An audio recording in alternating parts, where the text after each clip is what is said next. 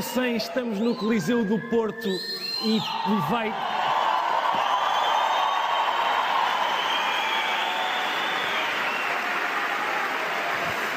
Meus amigos, vai ser um chavascal de envergadura histórica.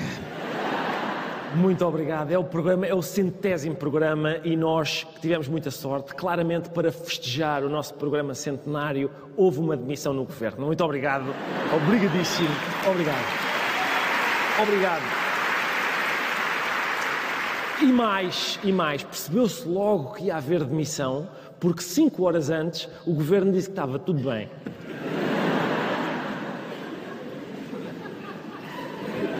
Não vou fazer nenhum comentário sobre nenhum caso, suposto caso ou tema dessa natureza, porque esse não é o quadro deste briefing e para o Governo a situação está esclarecida. Não eh, teria dito o Primeiro-Ministro o que disse sobre o caso se não estivesse esclarecida? Tudo esclarecido, está tudo esclarecido. Nem o Sr. Primeiro-Ministro tinha falado como falou, não é? Portanto, isto é, a seguir ao Conselho de Ministros, a Ministra da Presidência, Mariana Vieira da Silva, disse, olha, isto para o Governo está tudo esclarecido, não se preocupe, o Sr. Primeiro-Ministro confia plenamente neste Secretário de Estado, está tudo bem, vamos avançar, e entretanto passa o Secretário de Estado lá atrás com as suas coisinhas num caixote. A dizer, pronto, vou, é por aqui então, até à próxima, Mariana, adeus, adeus um beijinho, vou andando então, obrigado, obrigado. É sempre assim, é sempre assim. António Costa teima em segurar até ao fim membros do governo que toda a gente percebeu que já estão podres, já podres, estão podres, vão cair e ele está ali. Não, eu acho que vou conseguir, eu acho que vou segurar. Sete anos que eu defini uma regra fundamental, que acho que é a regra normal, aliás, em qualquer Estado de Direito. A Justiça trata do que é da Justiça, a política trata do que é da política.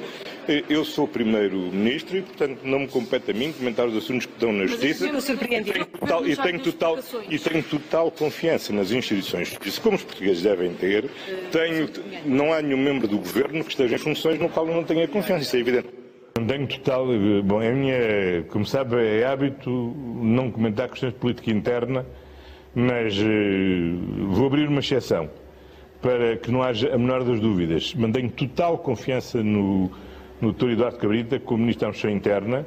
Perante as mais recentes notícias, o que é que o senhor vai fazer? Vai manter o seu ministro, vai manter o SEM, vai manter inclusivamente o diretor da PJ Militar, que depende diretamente do seu ministro ou não? Não só mantenho o meu ministro, como também mantenho a senhora Ministra da Justiça.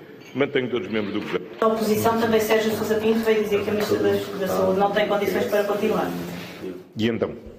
Não é só a oposição. E, está bem, e então?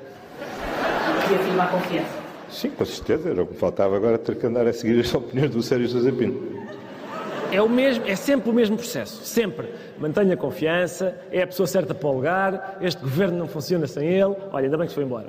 Sempre, sempre assim, sempre. António Costa, nesta questão de segurar membros do governo até ao último segundo, parece, vejam lá se parece ou não parece, as crianças quando estão naquela fase em que a gente já lhes tirou a fralda, mas tem de andar em cima delas a dizer, oh António, não é melhor. António, houve uma coisa, António. Não é melhor ires fazer cocó, António? E ele, não! A sério, de certeza, olha que tu já não tens fralda, António, vai ao bacio, António. Não vou! Olha que é melhor. António, olha o que aconteceu da outra vez com o Cabrita. Lembras-te? Ficou um cheirete que não se podia, António.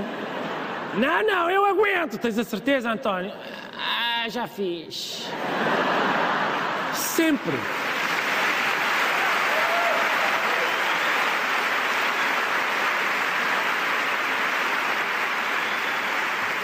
É sempre igual, sempre a mesma coisa. Mas, atenção, isto é um pretexto ótimo para nós recordarmos quem era o secretário de Estado Miguel Alves, que se demitiu agora. Ele era antigo presidente da Câmara de Caminha, o tal que adiantou de forma duvidosa 300 mil euros a um empresário duvidoso para a construção de um centro de exposições que é duvidoso que venha a existir. Lembram-se do caso, não é? No entanto, quando em 2020 O, ele, quando era Presidente da Câmara, apresentou o projeto deste centro de exposições na reunião da Câmara de Caminha. Meus amigos, atenção, ninguém desconfiou das capacidades dele. Está bem? Atividades, todos os serviços, a limpeza, nem como pedir dinheiro, um projeto para imaginar o que é que o fundo de investimento tem. Investimentos em tantas penas de lucro. E o fundo de investimento arrendar. Quando estiver a outra pessoa, a outra é licenciado de um ano, que é do último, quando estiver pronto, 300 mil euros por ano, diram 13, mas a isto acresce, tem que ser a Câmara a gerir o multiusos, o espaço. Viram? Viram? É.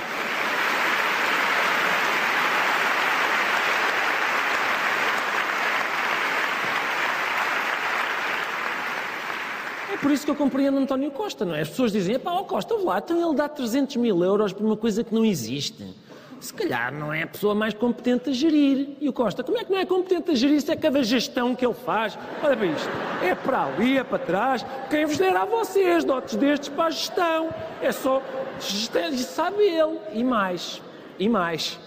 Quando se apresenta um negócio que cheira mal, não é? melhor é a gente esforçar-se para para ver se os outros não sentem o cheiro. Por isso é que ele está.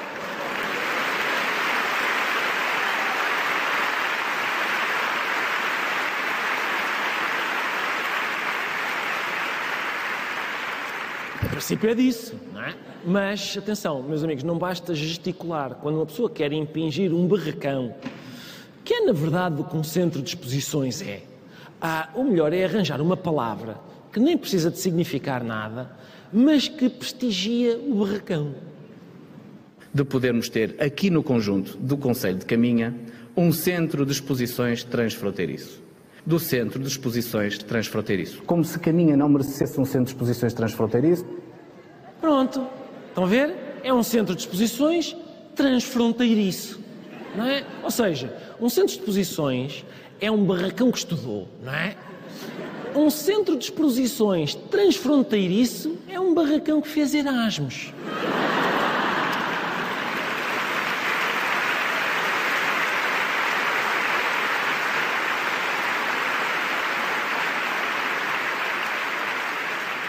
Um centro, meus amigos, um centro de exposições transfronteiriço, vê-se logo que até tem de ser mais caro, não é? Uma pessoa entra lá e está-se lá transfronteiriçamente, uma pessoa, está, uma pessoa vê uma exposição, fica logo toda transfronteiriçada, não é?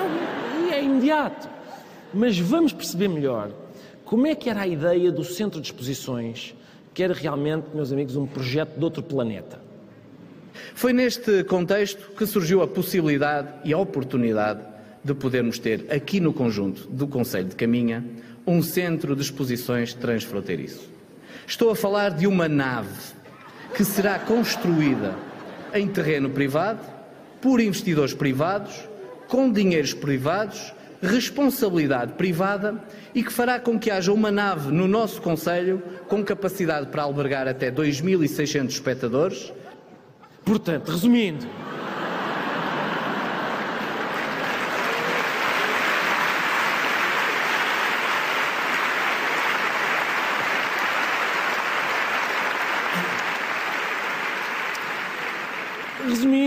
É um negócio, meus amigos, maravilhoso. É o terreno é privado, o investimento é privado, a responsabilidade é privada, a Câmara não corre um risco nenhum e no fim fica com uma nave. Provavelmente por isso é que é transfronteiriço. Uma pessoa entra no centro de exposições em caminha, a nave levanta voo, vai almoçar uma mariscada a Vigo, no fim do dia regressa, não é? Não é como esses centros de exposições não transfronteiriços, não é? como a Expo Nor. Uma pessoa entra naquilo em Matozinhos e nem a esposa onde vai. Não é desses.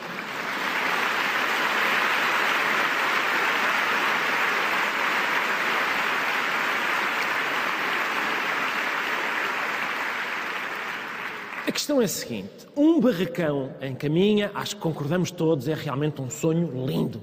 Mas, e concretizá-lo? Como? Então o que é que tivemos que fazer? Aquilo que muitos julgariam impossível. Presidente, tem que arranjar maneira de fazer aqui um centro de exposições que atraia toda a gente durante todo o ano. Creio que todos concordarão com esta ideia. É bom para Caminha ter um centro de exposições que atraia muita gente durante todo o ano. Mas tem que encontrar, Presidente, alguma coisa que é impossível. Tem que arranjar um terreno, comprar um terreno, tem que fazer um projeto, tem que construir esse espaço e depois rentabilizá-lo junto à população. Eu bem sei que isso parece impossível, mas para quem sonha e quem quer que a sua terra vá para a frente, não há impossíveis. Nós encontramos um investidor privado disponível para comprar um terreno, para fazer o edificado, para antes fazer o projeto e para depois nos entregar as chaves. Ah, pois. Ah, pois. Porquê? Porque as pessoas dizem, mas pá, mas ó Presidente, isso é impossível. Só mesmo se o Presidente for um grande Presidente e mesmo assim não sei se chega. Pois só que para mim não há impossíveis, não é? E eu encontrei um parceiro que vai comprar o terreno, vai fazer o projeto, vai construir o centro com duas mãos de transfronteiricidade, é? para ficar mesmo. E para a inauguração, ele ainda me vai desenhar um vestido que vai ser costurado por uns ratinhos orientados orientados por três fadas. E eu vou ser a menina mais linda da noite.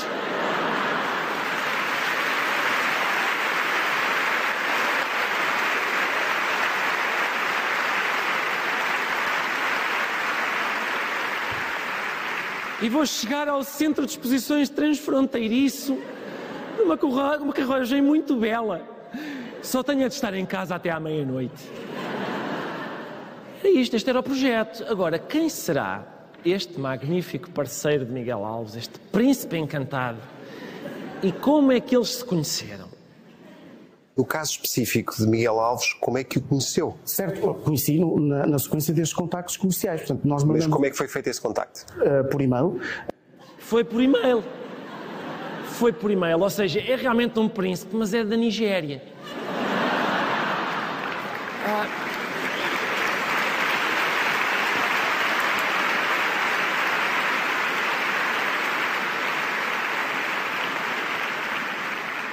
contactou por e-mail, propõe negócio garantido e altamente lucrativo no futuro, desde que você dê 300 mil euros já. Era este senhor, chama-se Ricardo Moutinho, é empresário e era ele que ia construir o pavilhão transfronteiriço. Mas porquê encaminha? Certo, eu conheci o Dr. Miguel Alves porque depois de uh, nós termos detectado uma oportunidade de negócio que falhou, mas que identificamos como uma empresa, uma oportunidade de negócio no município da Guarda, não é? Uh, nós, a nossa equipa comercial, decidiu começar a vender a mesma solução a vários municípios. Ora bem, vamos lá ver. Nós, nós, falhou porquê? Nós primeiro propusemos isto na Guarda, não é?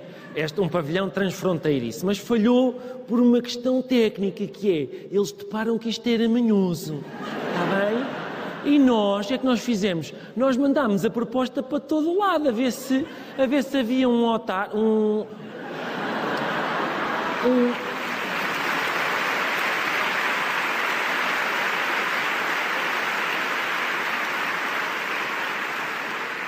autarca, autarca, a ver se havia um autarca que tivesse interesse epá, em transfronteiriços, não é? E, portanto, correu mal na guarda, correu. Mas em caminha, acabaram ou não acabaram também por chamar a guarda? Chamaram, não é? Por isso,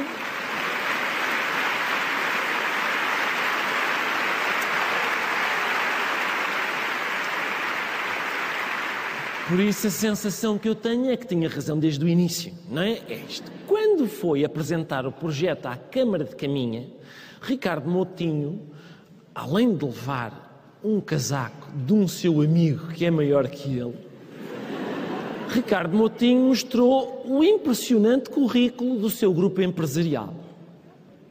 Eh, já estivemos envolvidos também em consórcios de eh, construção, concessão e exploração de aeroportos. Eh, portanto, exploramos 20 eh, aeroportos no mundo através do grupo TAV Airports, eh, do qual somos acionistas maioritários. Também estivemos envolvidos na construção de pipelines, a mais, recente das quais o, o famoso Nord Stream 2, em que temos uma percentagem minoritária de 5% neste consórcio. Ora bem, meus amigos aqui de caminha, meus amigos, como vocês veem, nós temos 1,2 mil milhões em ativos, o meu grupo empresarial, gerimos 20 aeroportos, estamos envolvidos no, num pipeline preparado para fornecer gás a toda a Europa e, como é evidente, nós sentimos que o passo seguinte na nossa estratégia de crescimento é a construção de um barraco no Alto Minho.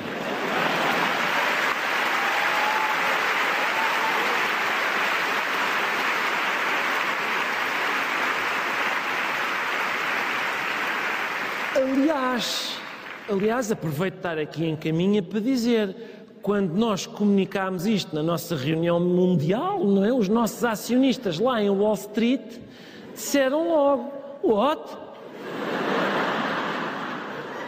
A barraca em caminho. E, e acrescentaram: But wait.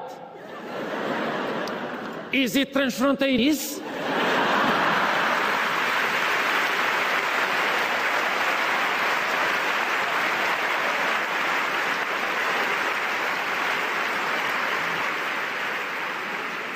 E eu, com certeza que of course.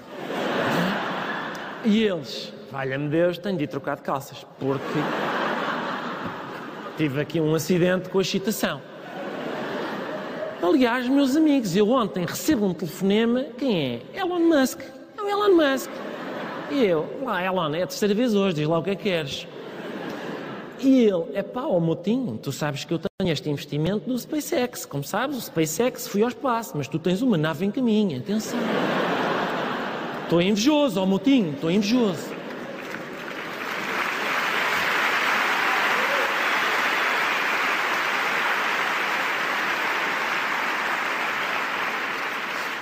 Dado todo este imenso património detido pelo grupo empresarial de Ricardo Motinho, há realmente uma questão impõe.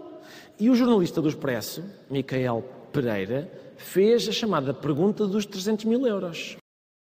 Mas se, se tinha essa capacidade, porquê que precisava de 300 mil euros? Pergunta legítima. Uh, uh, vamos lá ver, é, é, é, uma pergunta que não só é interessante, como é legítima também. É uma pergunta excelente e eu vou estar a elogiar a pergunta. Um, resposta para ela. Vou estar, ou até a nave me vir buscar, qual vou, o que acontecer primeiro, não é? O que acontecer primeiro, eu vou, é uma pergunta realmente bonita, é um senhor que está a barba bem cuidada, tem, está aí, está muito, uh, não é? E, e, portanto, sim senhor, o facto, vamos lá ver, o facto é que as perguntas começaram a ficar tão difíceis que ele optou por uma estratégia um bocadinho mais simples. Nós, devo-lhe dizer que nós, eu uh, verifiquei uh, o registro de beneficiários efetivos certo. no Luxemburgo e não existe nenhuma empresa Greenfield que tenha como acionista Ricardo Montinho. Certo, mas, como acionista não, como beneficiário efetivo. Como beneficiário efetivo, beneficiário efetivo. Ou certo, como certo, acionista, certo, forma. certo, certo. Neste caso, eu, eu uh, como é que explica isso? Como é que explico isso? eu, eu, olha, não, não sei explicar isso.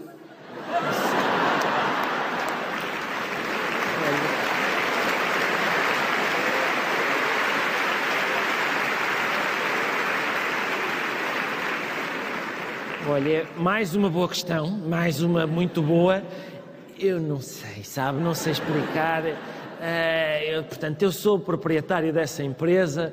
Porquê que o meu nome não está lá a dizer que eu sou proprietário dessa empresa? Por uma razão que é uh, a seguinte: eu não registro a propriedade uh, com escrituras e assim. Está bem? Eu, quando quero uma empresa, eu chego à sede e mijo numa parede. Está bem? Esta é e pronto, e é assim que.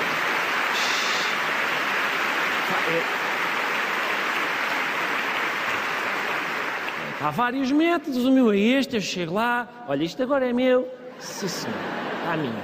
Por isso é que nós, repare, lembra-se que eu disse-lhe, só temos 5% do Nord Stream, porque aquilo é muito comprido, não é? Aquilo começa na Rússia, vai para a Alemanha, começa a fazer xixi lá em Moscovo, depois fico sem vontade, não é? E a certa altura tenho só 5%. A determinado momento da entrevista, Ricardo Moutinho optou ainda por outro modelo de resposta. Mas, mas esta SGPS unipessoal que criou, Certo. no próprio dia que criou a Certo, Green eh, certo, Endeavour, certo, portanto a empresa que fez a certo. proposta, eh, eh, dá a ideia que foi, foi criada de propósito. Ou seja, dá a Foi, ideia que esta foi. estrutura foi feita de propósito Foi, foi. para ir fazer esta proposta a caminha. Uh, uh, Foi, não, uh, foi, uh, foi, eu vou mais longe, vou mais longe e digo assumidamente. Esta estrutura foi criada de propósito para propor este modelo empresarial aos municípios.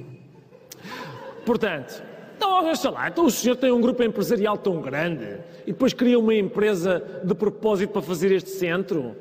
Hum, É impressão minha, diz o jornalista, é impressão minha ou esta estrutura foi criada de propósito para isto? Não, não, não, não, eu vou mais longe. Esta estrutura foi criada de propósito para isto. Só para ver se a gente se entende. Eu vi.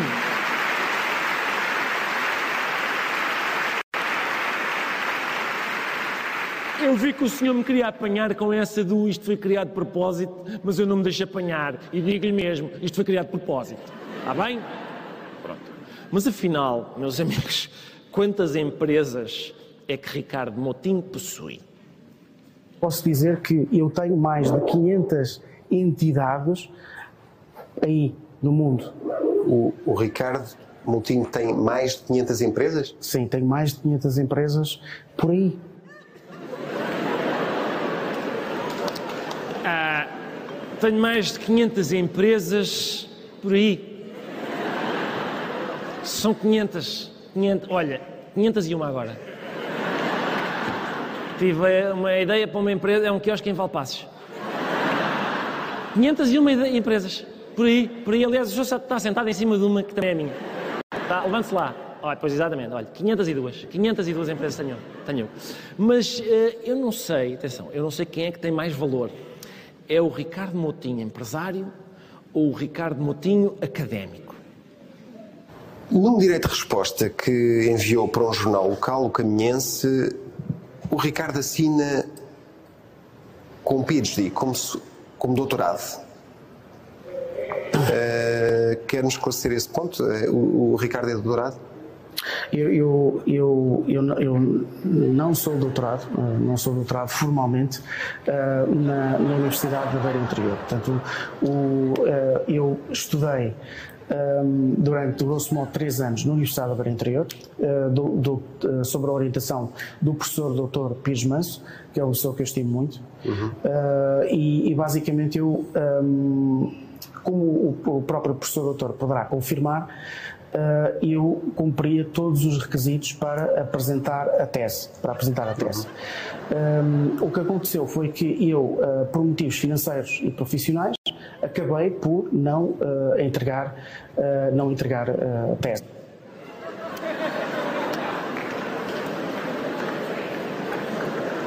Vamos lá ver, eu.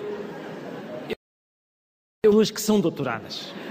Logo aí. E tenho todas as condições para fazer uma tese. Repare, tenho uma caneta, tenho folhas, tenho tudo. Há inclusivamente um amigo que, se for preciso, me instala o Word. Por isso, veja bem. Veja bem. Acho que não vale. Sinceramente.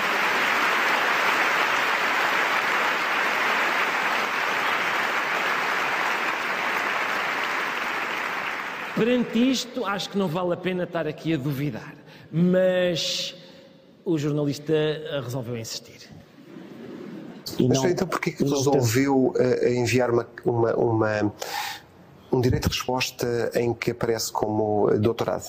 Porque quem, quem me escreve eh, às vezes esse tipo de situações e formatação de papéis eh, nem sempre sou eu. Às vezes são pessoas e as pessoas genericamente tratam-me por, eh, por PhD ou, ou dout- ou doutor ou doutorado. As pessoas tratam por PhD, As pessoas eh, eh, tratam-me eh, profecia, não. mas por PhD? PhD, ou seja, PhD o que for. Ou seja, nós temos, eh, ou seja, eu, eu Ricardo Moutinho, não tirei o, o doutoramento ah, na Não o tratam por doutor. Uh, tratam-me por doutor. Tratam-me por doutor. Ou por PhD? Uh, uh, doutor, professor doutor. Mas doutor, DR? o que for, o doutor ou o doutor. Eu já vi, já vi, já vi, professor doutor, doutor, Mas não MSc, MSc, PhD, whatever. Que é que...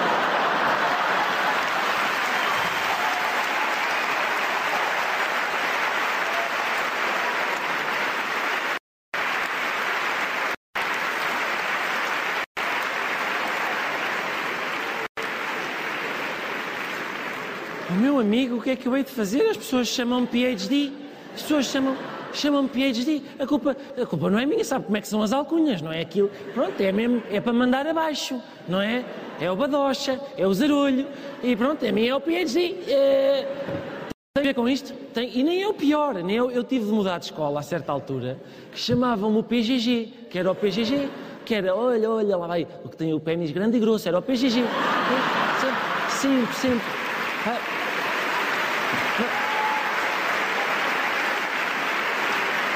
sempre. É sempre uma coisa para me mesquinhar. Olha, olha, lá vai ele que tem o pé mesmo. Isso. Já sabe como é que é? Os adolescentes são, são muito cruéis. São muito cruéis. Vamos, vamos mudar de assunto. Ou então não, vamos continuar neste. As pessoas tratam-me por PhD? As pessoas tratam é uma cortesia, é uma cortesia. Eu não, eu, Mas por PhD? PhD, ou seja, PhD o que for. Ou seja, nós temos, eh, ou seja, eu, eu Ricardo Moutinho, não tirei o, o doutoramento uh, universidade. Não tratam por doutor? Uh, tratam-me por doutor, tratam-me por doutor.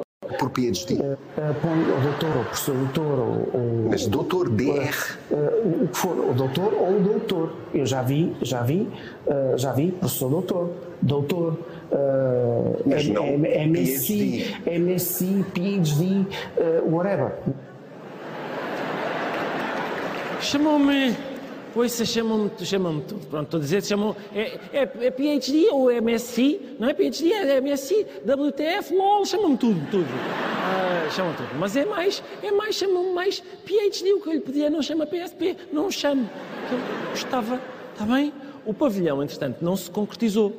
Mas entre o ex-secretário de Estado, Miguel Alves, e o empresário Ricardo Moutinho foi construída uma sólida amizade. E, portanto, eu não tenho nenhum problema uh, em dizer que uh, falo uh, com o Dr. Miguel Alves e falarei, aconteça o que lhe acontecer, para sempre, e, e, que, e que o considero um amigo. Vou falar com ele para sempre, eu, eu Jamais deixarei cair este meu amigo, cujo nome gravei a letras de ouro na minha memória. E se há coisa que eu tenho a certeza é que esta amizade é recíproca. E eu também. Vejam como Miguel Alves a este seu amigo para a vida na reunião camarária. Relativamente ao investimento que está em causa, eu tenho aqui o doutor Ricardo. Uh, ai, perdão, Ricardo, desculpa-me, agora falhou-me o nome. desculpa, Moutinho, bolas, que estava aqui concentrado na argumentação. É ali o coisa, um Este meu amigo do peito, que eu sei que eu conheço tão bem, e tudo, eu.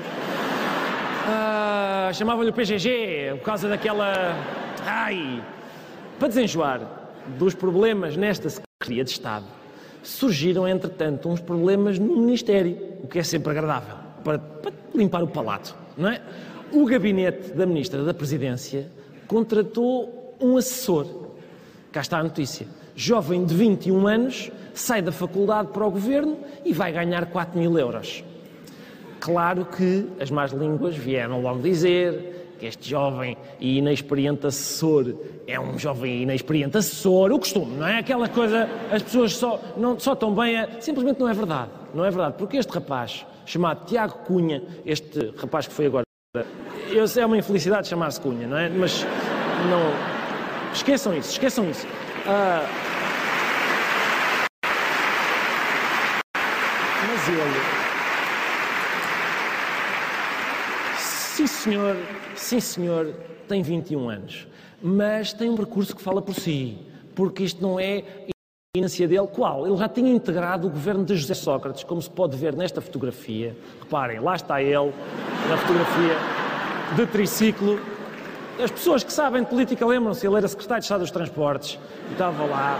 E mesmo antes disso, meus amigos, mesmo antes disso, no governo do Guterres, ele já tinha sido assessor do primeiro-ministro, reparem, ele está ali entre o Guterres e o Filipe González, numa cimeira, lá está ele, ora aí está, está ali numa...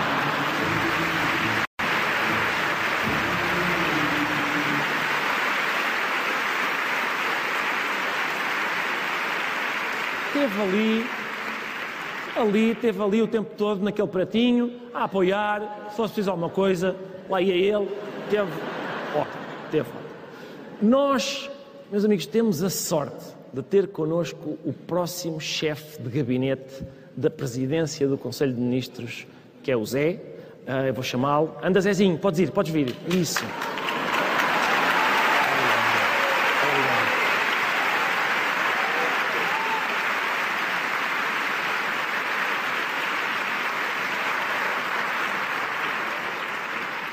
Obrigado por teres vindo, Zezinho. Estás bom? Uhum. Muito bem. Ah, oh, Zezinho, a minha questão é a seguinte: tu estás pronto para as tarefas que vais desempenhar no governo? Sim. Estás. Ah, e, e gostas do PS, não é? Sim. Sim. O que é que tu gostas mais no PS? Jogos. Jogos. Aqueles jogos de bastidores, dos corredores do poder. Não, Fortnite. Não, oh. Zezinho, isso não é o PS, é a PS, isso é PlayStation, estás a confundir com a. Estás a confundir. Zezinho, estás a confundir. Então demite-me. Demite, claro. Mais uma demissão no governo. Mais uma. Ah,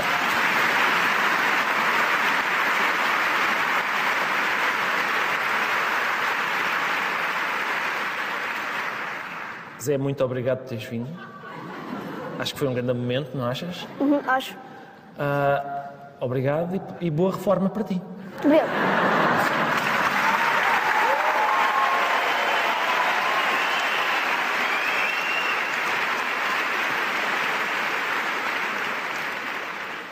Para o nosso próximo tema, temos uma pequena introdução, uma vez que estamos aqui no Porto.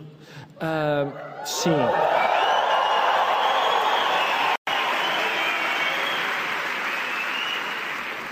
Prestem atenção, por favor, que eu tenho que vos explicar isto. Portanto, há uma coisa que é a TAP. Estão a ver? Ah, parece que não para muito aqui, mas passa por cima. Ah, vocês, em princípio.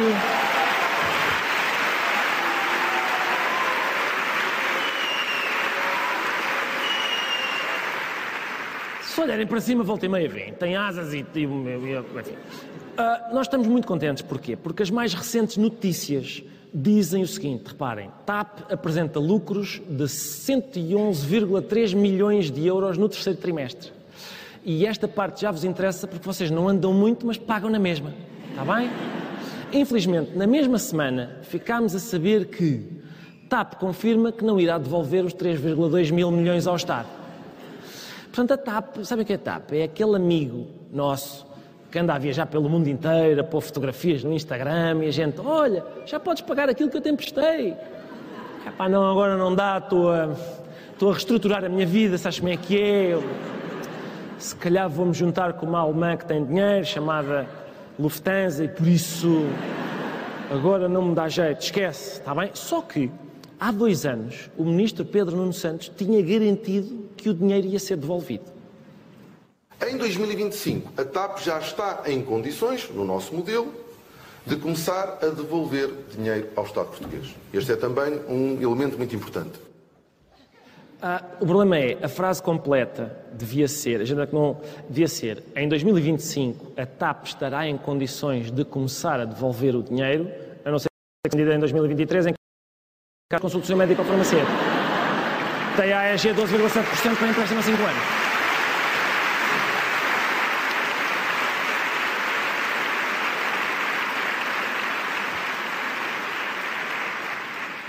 Gente é que não apanhou aquela parte.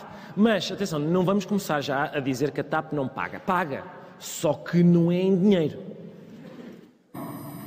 É por isso que quando se pergunta se a TAP vai devolver todo o dinheiro que foi investido pelo Estado, a verdadeira resposta é A TAP já começou a devolver esse dinheiro desde que a sua falência foi evitada lá atrás, em 2020. Começou a devolver dinheiro ao país pelos passageiros que transportou, pelas exportações que garantiu, pela economia que irrigou e começou a devolver dinheiro ao Estado pelos impostos cobrados a essa atividade económica.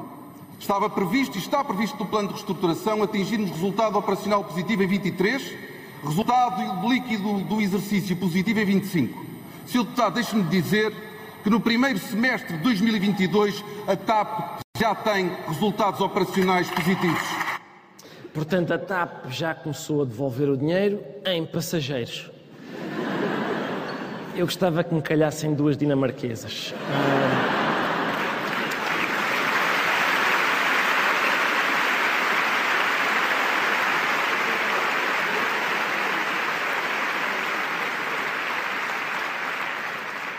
Ou uma grande se eles não tiverem trocado.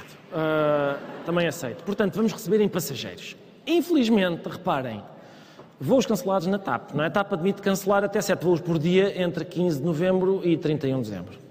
Portanto, mesmo em passageiros, vão pagar em prestações muito, muito suaves. Vai ser muito suave. No PCP, foi ontem nomeado o novo secretário-geral, que, meus amigos, dispensa apresentações. Uh, toda a gente sabe uh, o nome dele, incluindo o Presidente da República. E desejo felicidades seus substitutos, cujo nome já havia indicado. Desejo. Bom, vamos lá ver, desejo felicidades a este novo secretário-geral, cujo nome já havia indicado. Uh, capaz de ser um espanhol, Ravi indicado, uh, não sei, não, mas agora a sério, uh, eu confirmei que se tratava de facto de um nome, tem um nome, ele tem um nome daqueles começados mesmo por maiúsculo e depois tem umas letras mais pequeninas e tem um, tem um primeiro nome, depois tem um último nome, que já agora, a título de curiosidade, já o pai dele também tinha, portanto, estou a ver, estou a ver. Uh, atenção, é...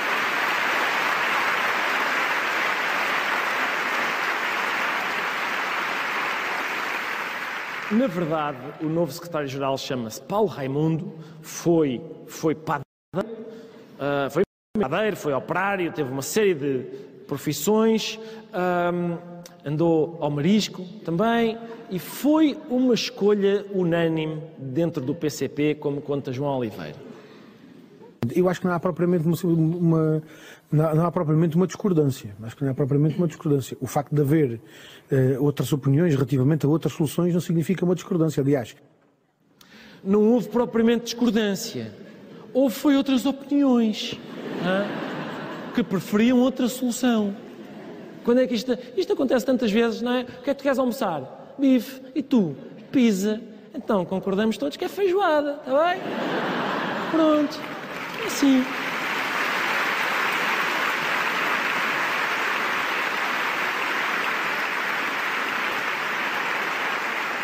No PCP toda a gente fala uma só voz. Aliás, houve mais discórdia entre as duas jornalistas da RTP que estavam a cobrir a reunião do partido do que nos 120 militantes que estavam na reunião do partido.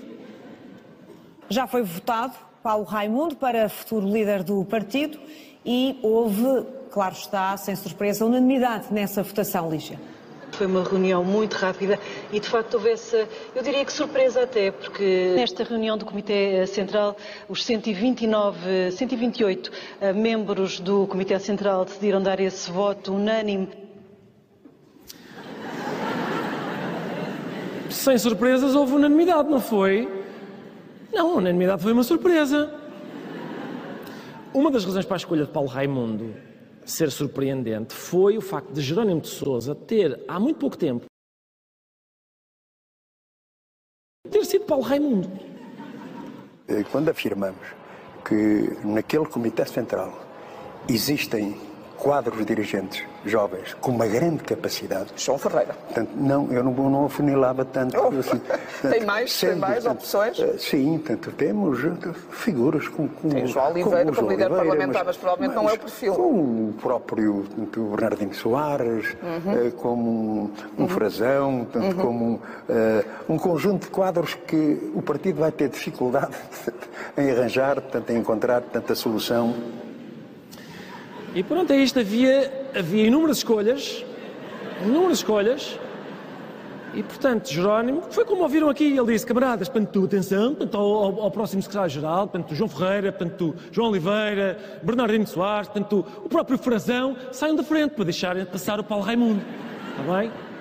Saiam. Apesar de não ser muito conhecido, Paulo Raimundo tem, de acordo com os seus camaradas, um vasto leque de qualidades. Paulo Raimundo tem as suas características. Sendo um secretário-geral, um novo secretário-geral, com uma ligação ao sentimento da população, porque ele vive como, como nós, como as pessoas. Uh, uh, e... É, portanto, um homem sensível, que uh, compreende, portanto, as coisas de uma forma célere. E eu creio que o Paulo Raimundo, até pela experiência que já tem nestas áreas, de estar nos locais.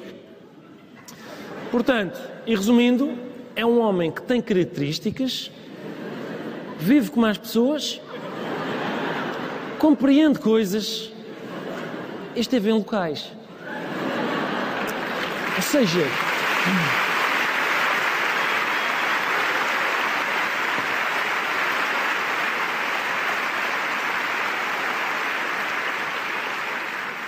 Ou seja, nasceu para isto, é muito simples, nasceu para isto, até porque nasceu, notem que é outra das características dele é outra que ele tem.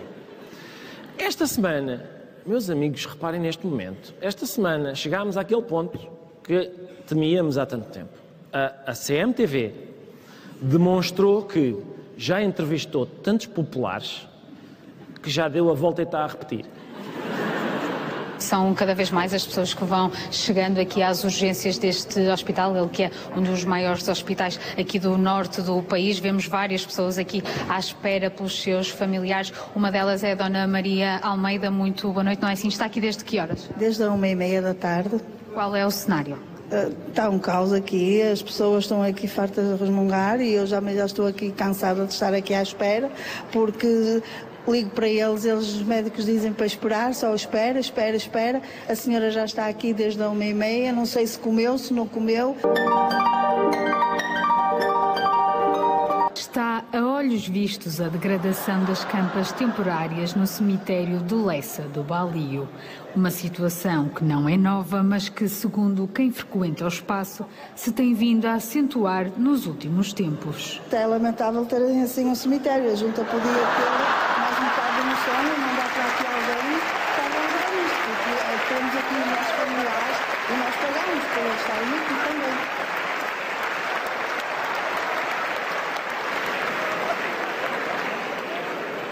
Portanto, a mesma senhora, entrevistada na terça-feira no Hospital do Porto, na quarta-feira no cemitério em Lessa do Balio. Vejam bem como está o nosso SNS, não é? Num dia queixa-se do hospital, no dia seguinte queixa-se do cemitério, uma pessoa não está bem em lado nenhum. Está bem lá. Eu quero agradecer ao espectador que nos enviou estas imagens. Eh, muito obrigado, ele estava em casa, deu conta disto e disse: Eu sei quem é que vai gostar disto. Muito obrigado. Muito obrigado.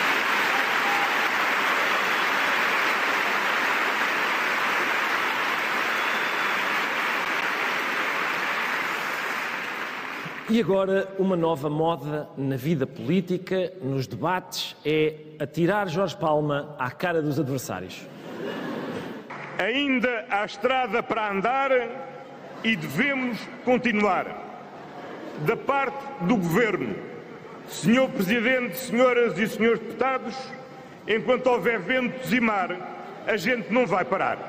E volto a repetir, pedindo de novo ao Jorge Palma as suas palavras emprestadas, enquanto houver ventos e mar, a gente vai, a gente não vai parar. Tive meia liberdade de pedir emprestadas as palavras do Jorge Palmas para garantir desta tribuna para para garantir desta tribuna que enquanto houver ventos e mar, a gente não vai parar. Mas já que Jorge Palma foi citado aqui hoje, e este também canta uma música muito conhecida que é Deixa-me Rir, e que se aplica claramente, claramente a este governo, sendo neste caso apenas posso dizer que é Deixa-me chorar. Também como diz Jorge Palma, já que foi tão citado, e o Sr. Primeiro-Ministro gosta tanto de citar Jorge Palma, e que se aplica também a este governo, há uma outra música que se aplica claramente ao governo de Portugal, que é frágil. Sinto-me frágil.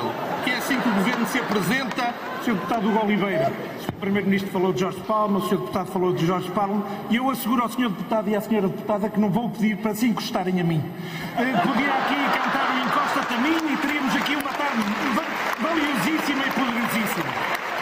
E já que querem citar Jorge Palma nesta casa, em relação a este orçamento e às contas certas do governo, Senhor Primeiro-Ministro, deixa-me rir. E assim, pá, já...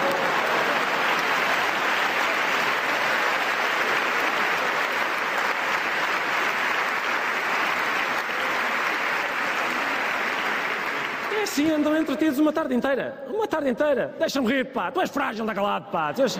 E tu fizeste na TAP. Quero o meu dinheiro de volta. Sim, é assim. E quando se esgota o repertório de Jorge Palma, eles têm outros cantores, atenção.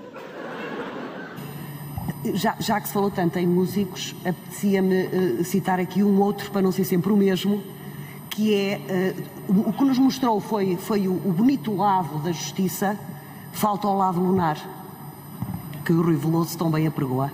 É muito importante invocar por vezes as músicas, a música dos Beatles, Here Comes the Sun, é exatamente o que está a acontecer hoje. O senhor eh, Primeiro-Ministro citou aqui neste debate Jorge Palma. Não é a primeira vez que o faz. E eu também não é a primeira vez vou citar António Variações. É para amanhã, bem podias fazer hoje, que amanhã sei que voltas a adiar. É isto o flexo deste governo do Partido Socialista. Bom dia, Paulo. Bom dia. Em relação a este caso, podemos não citar Jorge Palma, mas podemos adaptar aquela canção do Paulo de Carvalho e dizer que 11 anos é muito tempo. Fui só eu que fiquei surpreendido um deputado do Chega a citar António Variações. Não é? Pareceu-me.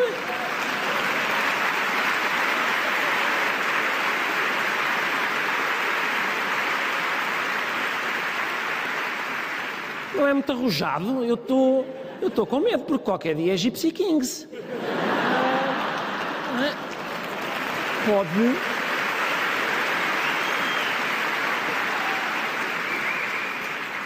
Na opinião da bancada do Chega, o povo português merece volar, é, merece cantar, é. Oh, oh.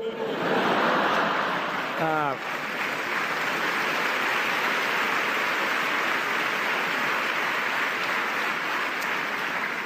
Qual é o problema? É que eles vão ficando sem uh, músicas para citar. E por isso, para uh, lhes arranjar citações personalizadas à medida de cada um deles, nós convidámos um amigo nosso que sabe tocar guitarra, que é o David. Ó oh, David, podes. Aí vem. Uh...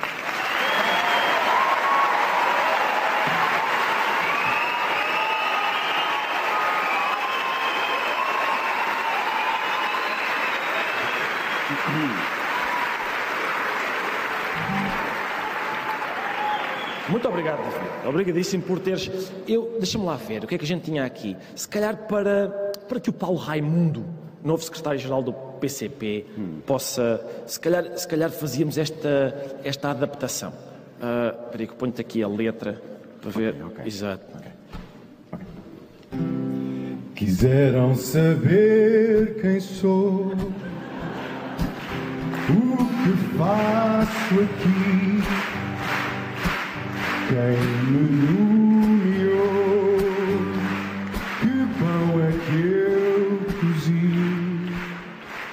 pão é que eu cozi? Que pão é que eu cozi? Que pão é que eu cozi? Está excelente porque ele foi padeiro. Bravo, David. Bravo, é isto mesmo. E, por exemplo, deixa-me ver, sobre. Ah, já sei. Sobre o António Costa aguentar os membros do governo sempre até à última da hora. Se calhar esta. O que é que achas desta? Acho que sim. Ok.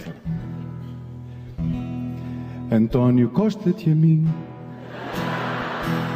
Nós já governamos cem mil anos, António Costa-te a mim. Talvez eu esteja a prevaricar, António Costa-te a mim. Depois.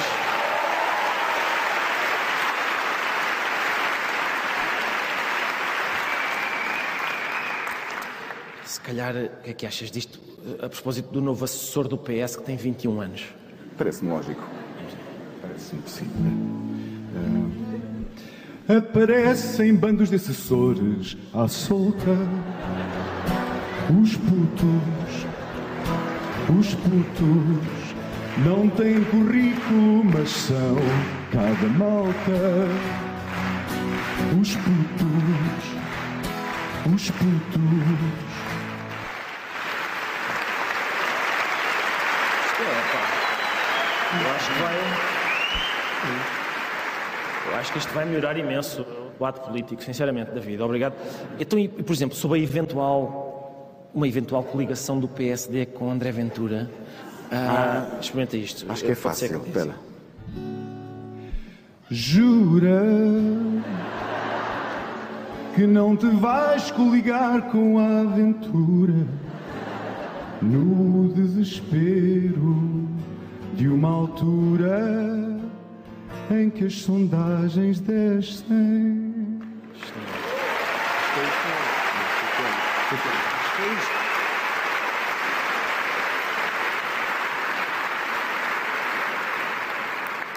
Tu ajeitas-te mesmo com a guitarra, David. Devias considerar uma carreira, estou farto de dizer. Eu só comecei a tocar há dois meses. Muito bem. Mas está ótimo, não está ótimo. Ah, por exemplo, sobre o, sobre o- Se calhar acabávamos com esta. O que é que achas? É, é sobre o pavilhão de caminha que não chegou a ser construído. o pavilhão que não chegou a ser con- construído. Experimenta isto. Vê lá, vê lá o é que achas. Está bem. Está na hora de caminha, vamos investir um pavilhão transfronteiriço que nunca vai existir.